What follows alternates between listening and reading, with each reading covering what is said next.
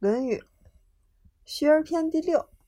子曰：“弟子入则孝，出则悌，谨而信，泛爱众，而人而亲仁，行有余力，则以学文。”为什么有余力才学文呢？没有余力就不学了吗？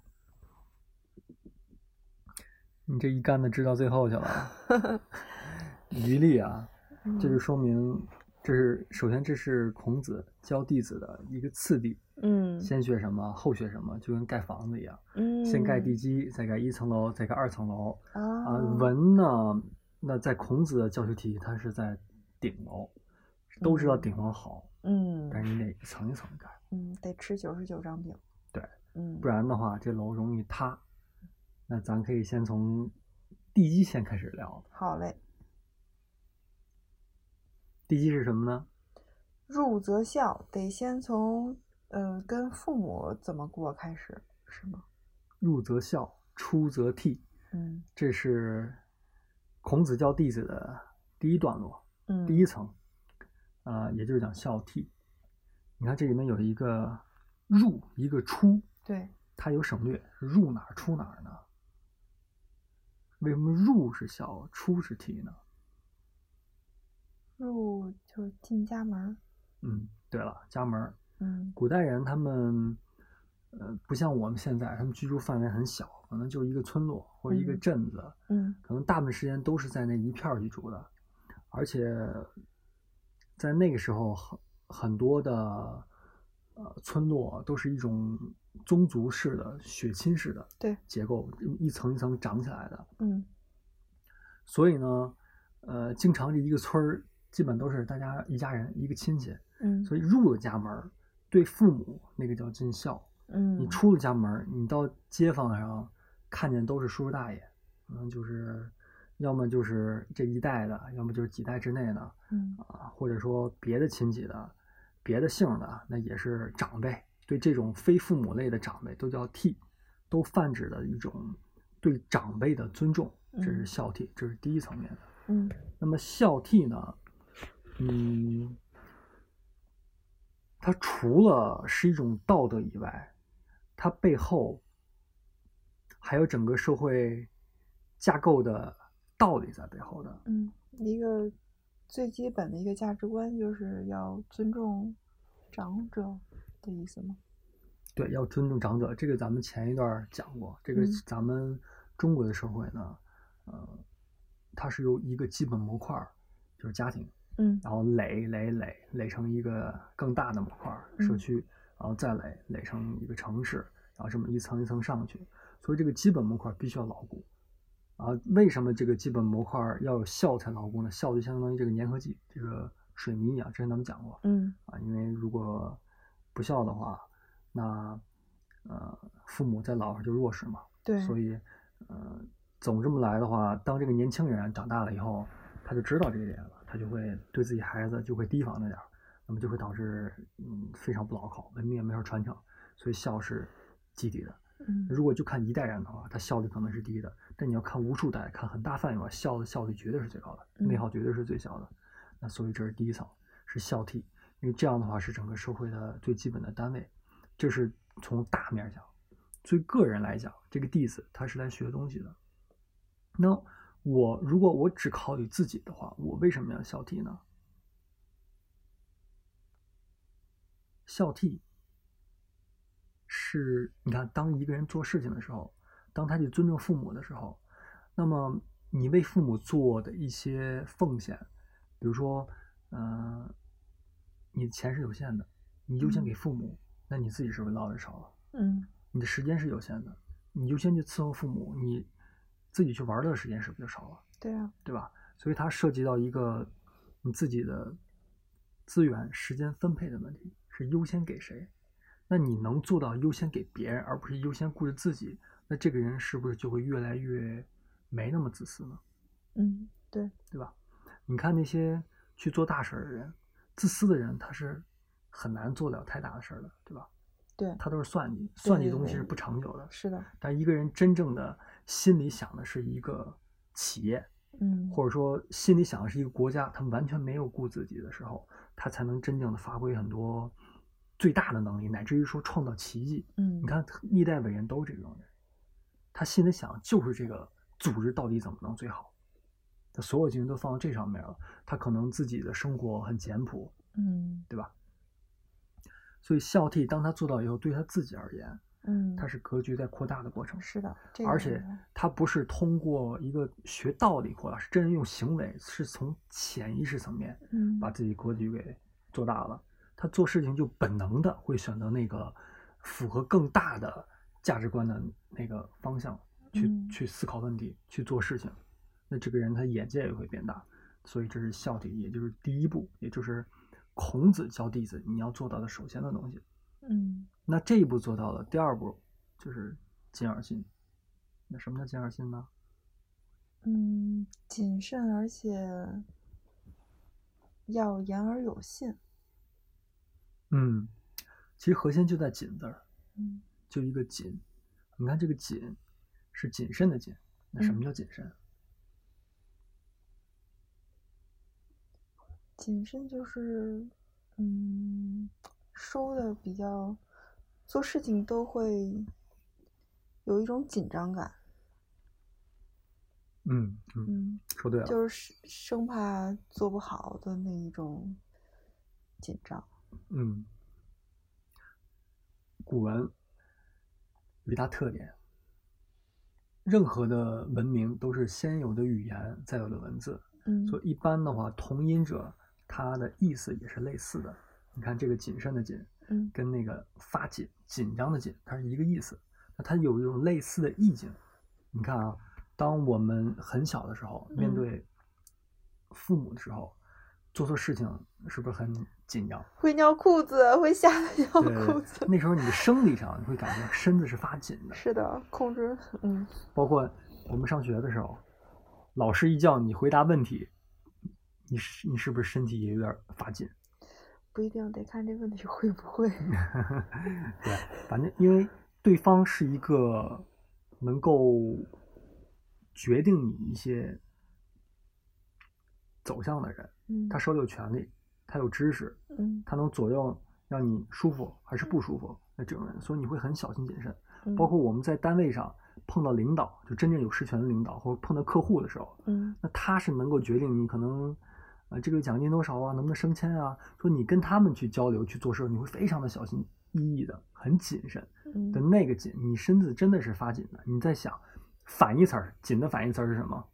松，你下班以后往家一躺，一拿手机，那是什么感觉？嗯，不说心理，你的生理又是什么感觉？浑身陷在床上摊开了，对吧？对，那种状态跟你去见领导状态能一样吗？完全不一样。所以这就是紧的感觉。嗯你见到父母、见到长辈就应该是紧的感觉，从心理到生理都是紧的、发紧的，因为你知道对方能够决定你的前途，决定你的舒服与不舒服。那这种呢，有一种是你真的知道，嗯，还有一种是真的是出于对嗯未知的敬畏。嗯你知道，我们看历史，经常的就是一个特别大事件是由一个非常不起眼的小人物所引发的，或者说一个大人物在一个阴沟里翻船。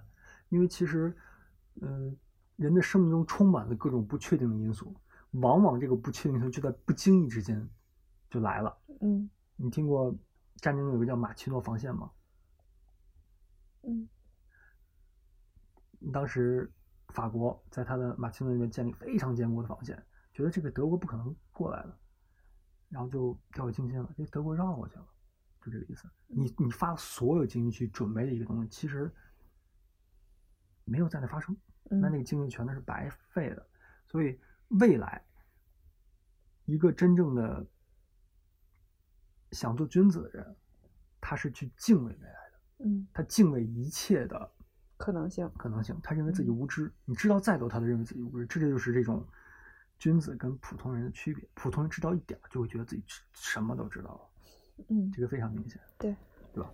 所以这个敬就是一种出于敬畏，嗯第一对权力的敬畏，第二对于没有权力但是他是未知的敬畏，一点可能性他都要敬畏。所以嗯在对他们来讲，他不会阴沟里翻船，这就是谨。但是谨，你看啊，我们有一句话叫“知人知面不知心”，嗯他可以面面俱到，外面的表现出来毕恭毕敬，很谨慎，但心里不知道怎么想。那有一些人可能他非常能装，真的非常能装，因为装这个东西啊，它就是一种，呃，只要对方比你懂得少，比你能力差，你就能够不被他戳穿。当然，对方比你厉害，一眼就能看穿你。嗯，但一个有能力人，他就可以糊弄很大多数人。开始你的表演，对，请开始你的表演。对，但就是谨是一个对自己的行为，不是给外面人看的，所以他一定要加一个修饰词，叫信。嗯，这是什么样的谨？是信，是真的紧，嗯，他心里也是紧的，嗯，它是一种对自己的要求。呃没有人的时候，我也是紧的；我对远远不如我的人，肯定不会戳穿我的人，我也是紧的。这才叫紧而信。从这句话能看出来，春秋的时候其实已经开始礼崩乐坏了。所以你看啊，孔子很多时候都要加一个信，谨而信。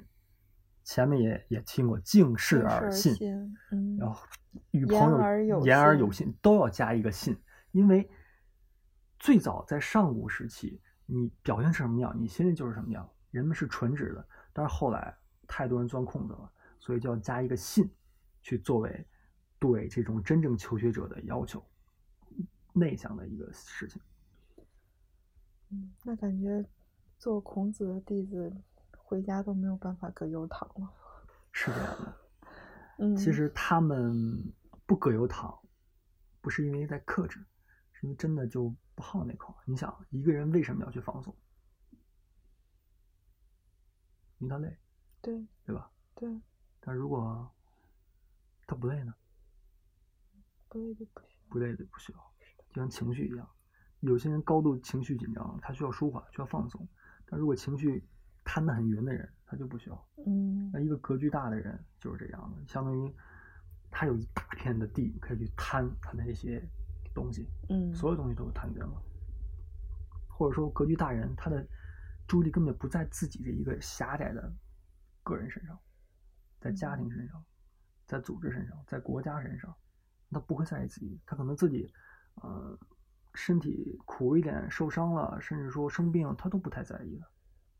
嗯。然后继续，第三阶段，你做到紧耳心了，那前面这个紧耳心是特指的，在家里面，在邻里里面，那么做到以后，再上一层楼的话，就是要做到泛爱众，你能够对你的亲人做到爱他们，恭敬他们，那对跟你没关系的人呢，陌生人呢，嗯呃泛爱众，就是你要把呃你的这种尊重人的精神，呃为别人考虑的精神去扩大的更宽广的面儿，陌生人身上，乃至于敌人身上，那你的格局是多大呢？对吧？太大了。太大了。你想，如果你只考虑自己的话，在一个家庭内部，嗯，一个父母资源是有限的，你是不是要跟兄弟去争？是的，手足相残的事儿太多了，为了。争继承权权啊、争嗯钱啊等太多了。但是如果你心里是一个家庭的话，你不会跟他们争的，你会想怎么让大家更好，对吧？那么如果你只看自己的话，那可能亲兄弟都是仇人。你再往大了看，那邻隔壁村儿可能会有一些械斗，是吧？嗯那如果你看到整个国家的话，那也就没有敌人了。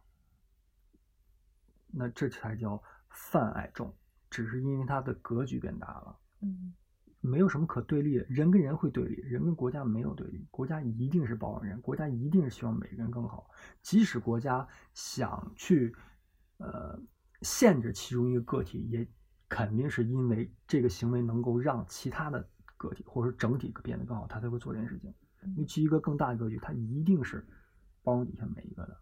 嗯那当一个人他站在了更大的格局地方，他一定会这么做的，他一定会犯爱犯爱众的，这是一个自然而然的过程，不是嗯。装出来的。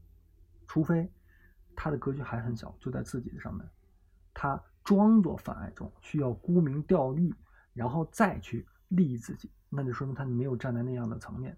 但是孔子对自己要求呢，是真的是变成那种人，嗯。嗯，然后呢，而亲人，而亲人，第四步要去亲人，仁是仁者，指的你看这前面这个过程是在把格局扩大的过程，对吧？其实格局扩大会伴随着另外一件事情，就是他的私心会变小，这俩是一个此消彼长的过程。嗯，是他心里放在别人，就放不下自己，一样的。那么仁者是什么样的人？就是他的私心已经全都泯灭了，一点都没了。有一句话叫“天心昭彰显”。在儒家有一个比喻，说人呢，他是有两颗心的，一个叫欲心，一个叫天心。那这两个是此消彼长的过程。那当一个人完全没有欲心了以后，那他的心就全都是天心了。嗯，也就是说，他考虑问题就是以天下为自己的出发点去考虑问题，这就叫天心，也叫天心彰显或天心圆满，就是仁者，或者说就是圣人的状态。嗯其实，在整个的《论语》里面，孔子是很少去说人的，因为他觉得嗯人是太高的评价了。经常有人问说：“啊，孔子啊，你的弟子那个谁谁是仁者吗？那个谁是人吗？”孔子会说：“我不知道他是不是，我只知道他是勇者，我只知道他是文采很好，但他是不是人我不知道。”嗯嗯，他孔子因为这个人的标准太高，是儒家最高的一个标准。嗯那么你看啊，嗯，一个人他已经格局很大了，为什么还要去亲近忍者呢？因为还要更大。对，因为还要更大，因为人很难看到自己的私心的，私心有时候会伪装成一种为你好，对为你好、嗯求名誉的状态，特别的隐蔽。那么他无法看到的话，只有一个比自己更高的人才能看到自己。如果你整天跟不如自己的人在一起，别人都会觉得你好厉害，你好厉害，你自己都觉得自己很厉害。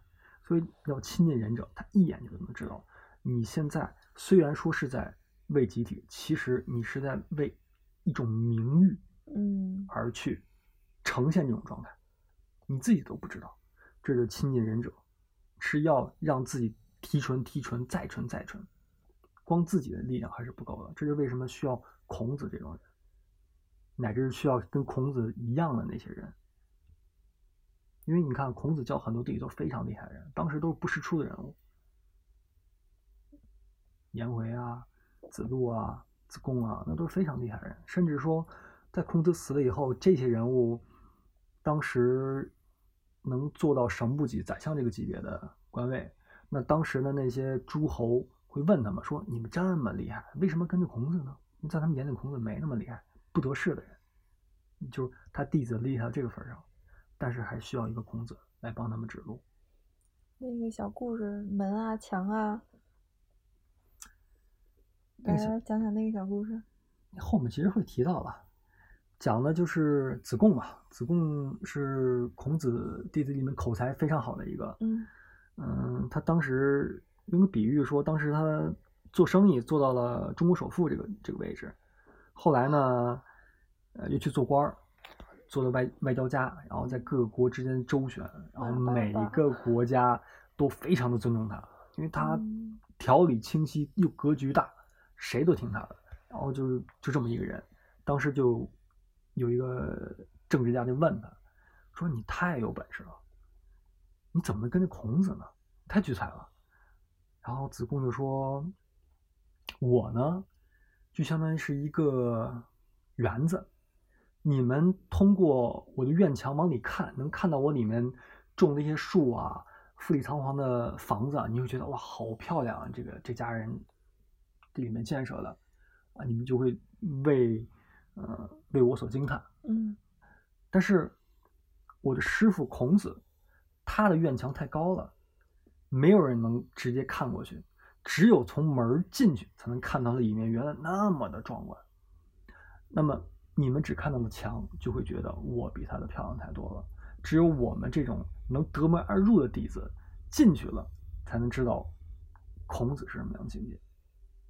嗯所以有句话叫“登堂入室”，先进门，入门弟子，这是第一步，你进到院子里了。嗯第二步，登堂，进到堂屋里面，就是在他的客厅里面。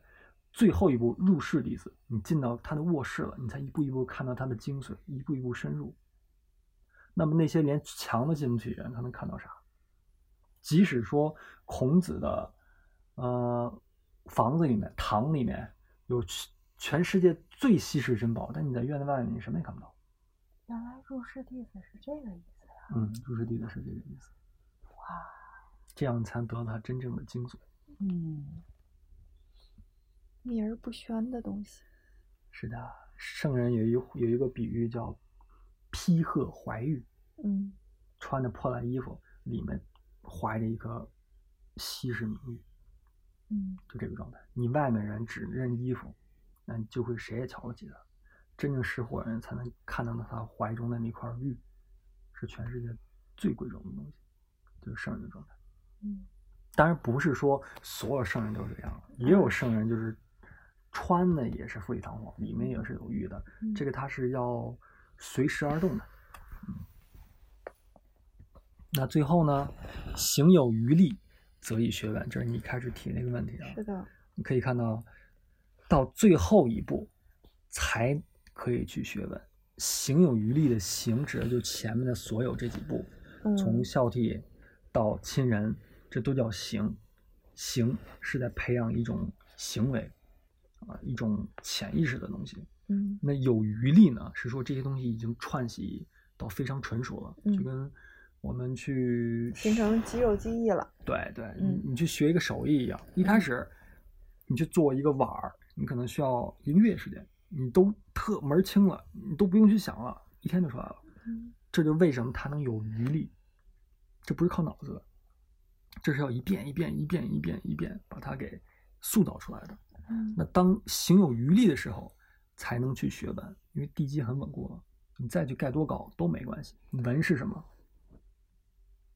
文是学问知识。啊？嗯，文是现在社会人最重视的东西。对，就现在我们就还没有行有余力呢，就开始学文了。都没行就学文，对，所有呢都喜欢搭简易房，要快，要好看，外面漆刷的好看，造型又好看，地基不重要，没有人看得到。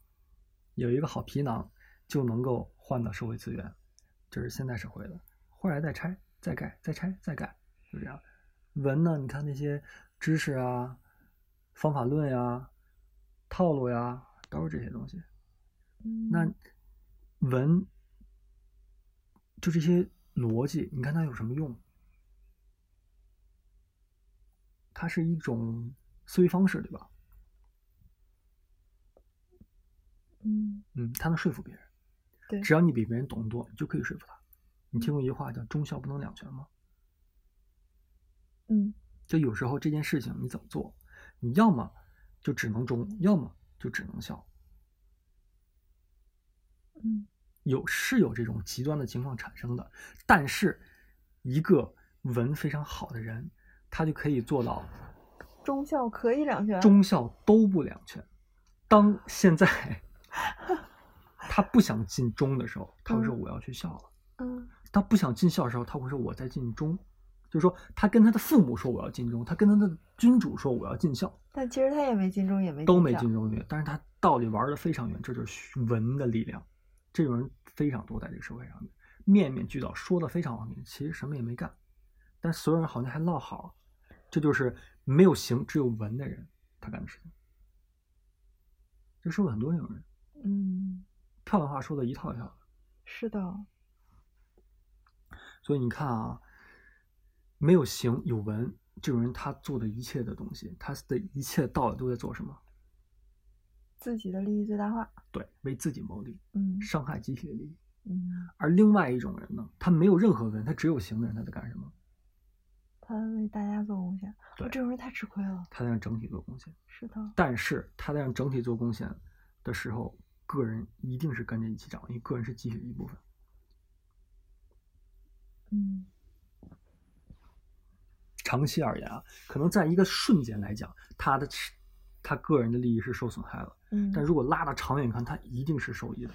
你要是拉到整个社会上，他肯定是受益的，但是甚至说，在在企业里或者在部门里，他有可能是吃有可能吃亏的那一个。但是这种人他他的眼界就不是那么短，不是一嗯年两年、一天两年，看得很远。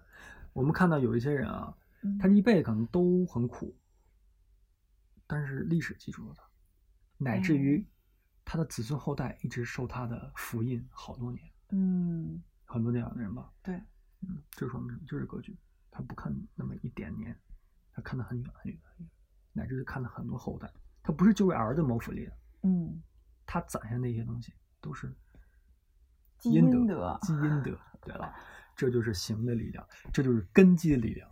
有地基，你不盖房子都没关系，上面垒什么都稳。对，那那句话怎么说来着？呃，一命二运三风水，四积阴德五读书，阴德还在读书之上呢。嗯，是啊。嗯，所以你看啊，这这句里面，听着好像这些话都挺白的，甚至说有点儿不白不白，一点儿也不白。觉得没什么劲是吧？挺干的。但是你真要是往细了去品的话，人家说的是真正能让对自己好的方法。我就现在说六段，这每一段都能写本书，但你看啊，想当孔子弟子不容易，是太不容易了。是吧？你自己有一颗大心，嗯，